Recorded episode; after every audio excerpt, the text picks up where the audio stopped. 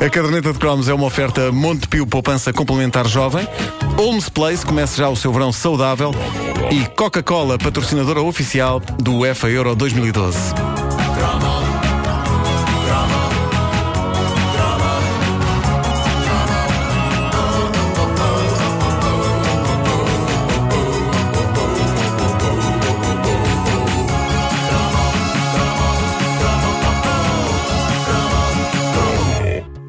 Na sexta-feira aconteceu magia na caderneta de cromos. Foi o dia em que fizemos o cromo sobre o rei, aquele que eu considero o rei mesmo no sentido planetário. Eu acredito piamente que Roberto Carlos é de facto o rei do mundo. É pá, sim. Não apenas do Brasil, mas do mundo, de todo o planeta Terra, possivelmente o rei de todo o sistema solar.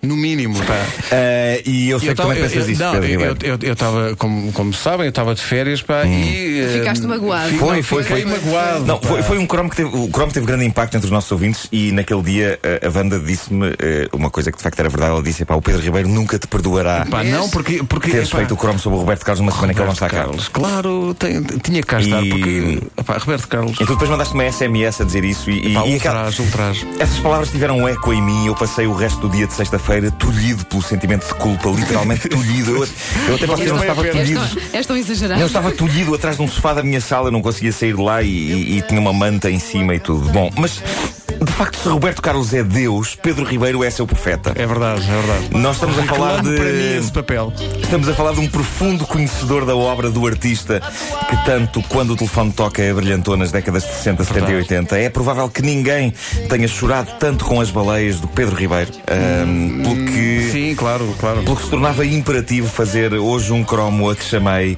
Cromo Roberto Carlos II, A Vingança. Fazer sorrir. Espera aí. Às vezes vontade de ser novamente um menino. Meu Deus. Era impossível abarcar toda a vasta obra de Roberto Carlos apenas num cromo. Aliás, é impossível abarcar a obra de Roberto- de Roberto Carlos em dois cromos. Eu proponho que esta rubrica mude hoje o seu nome para Caderneta de Carlos e seja a partir de agora integralmente dedicada à exploração exaustiva e detalhada da obra de Roberto Carlos. É, só eu é que estou entusiasmado. Vocês não. Hã? Não parece É, é só para te fazer o favor.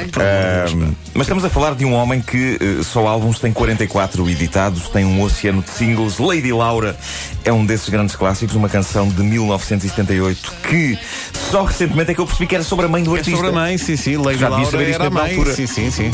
É que nós estamos habituados a que a maioria das canções de Roberto Carlos sejam sobre amantes e namoradas. E eu achava não, estranho não, não. Me leve que para ele. a casa da Laura. Sim, que ele estivesse tão é- desejoso é- que uma namorada lhe contasse uma história e o fizesse dormir. Não, não, não. Ele está. Ele está ele foi um. Exagerou nas caipirinhas, então está a pedir à mãe para levar para casa. Claro, claro, claro, claro.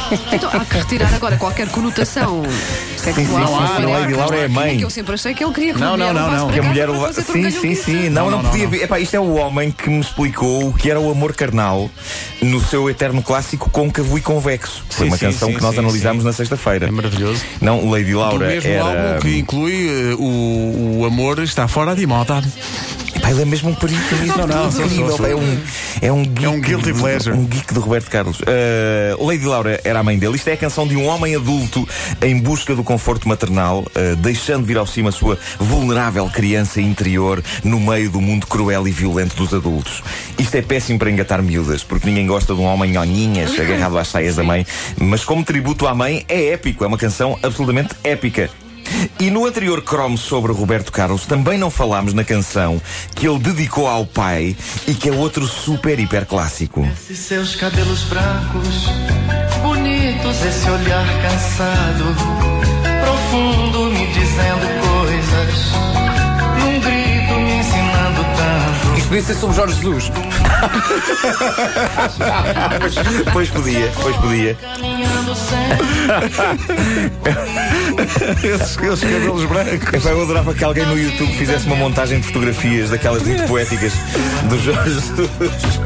Qual som disto? Acho que ia ficar Sua vida bastante. cheia, Sua vida cheia, cá está. Do amor ao estado da luz. Faz todo sentido. Meu querido, meu velho, meu amigo foi gravado em 1979 num tributo ao pai de Roberto Carlos, que se chamava Robertino. A coisa histórica sobre esta canção foi o facto de nos anos 80 ter sido transformada em fado pelas trémulas cordas vocais de Nuno da Câmara Pereira. Esses seus cabelos brancos, bonitos, esse olhar cansado, E agora preparem-se para o que aí vem. Estão preparados? Vem, O que é que vem aí? Ronquial tinha um disco nos anos 80 chamado Fado Bailado. Já Nuno da Câmara Pereira, por vezes, canta um fado balido. É boa! É boa! Bom, eu descobri algumas curiosidades interessantes sobre o Roberto Carlos na internet. Ele tem superstições incríveis, não sei se vocês estão a par disto. Por exemplo, ele implica solenemente com a cor castanha, Ah, é? depois de ouvir várias vezes que o avô dele costumava cair de cavalos castanhos. Será que não se podia dar o caso do avô dele não saber andar a cavalo? É mais isso, sim. A saudade Seja como for, é Já estranho. tinha aprendido a primeira. Se calhar. É estranho que isto não tenha ido parar à letra do meu querido, meu velho, meu amigo. Tipo assim, um anexo eh, dedicado ao avô. Esse seu pendor para dar quedas valentes de cima de cavalos. Marrom! Marrom tinha que ser. Ahm, Marrom, claro. mais algumas manias de Roberto Carlos neste artigo que eu descobri na net. Ele tem uma obsessão pelas cores branco e azul. Isto faz com que uma prenda gira e barata para lhe dar seja uma barra de sabão azul e branco. Exemplo. Roberto Carlos tem também tem co- como mania conversar com as plantas.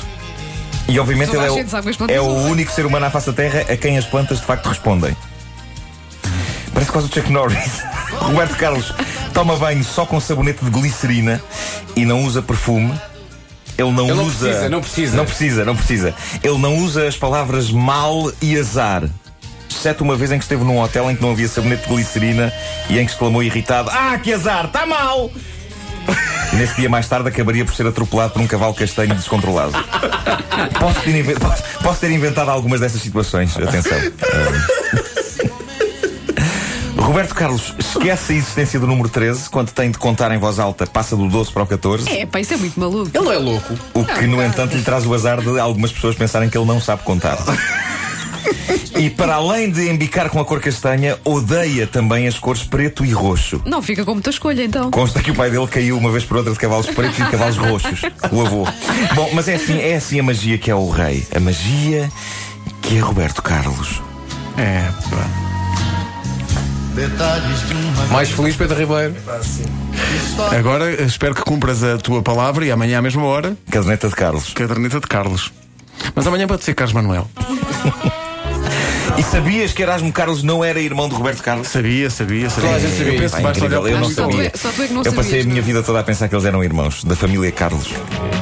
Eu acho que eles próprios tiveram dúvidas a dada altura, mas não. Mas, eh, mas não. Posso só fazer uma nota sobre Ronquial? Faz, faz. Pode ir mais longe do microfone. É, obrigado. É, que- é que Ronquial chama-se, na verdade, João Maria Centeno Gurjão Ramos Jorge.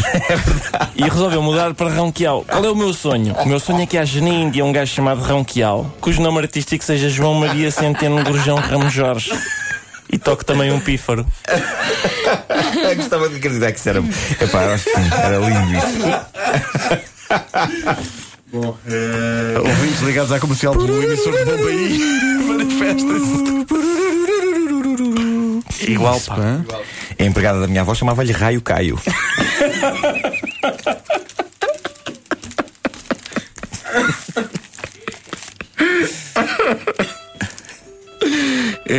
pá, Ronquial, pá, que maravilha.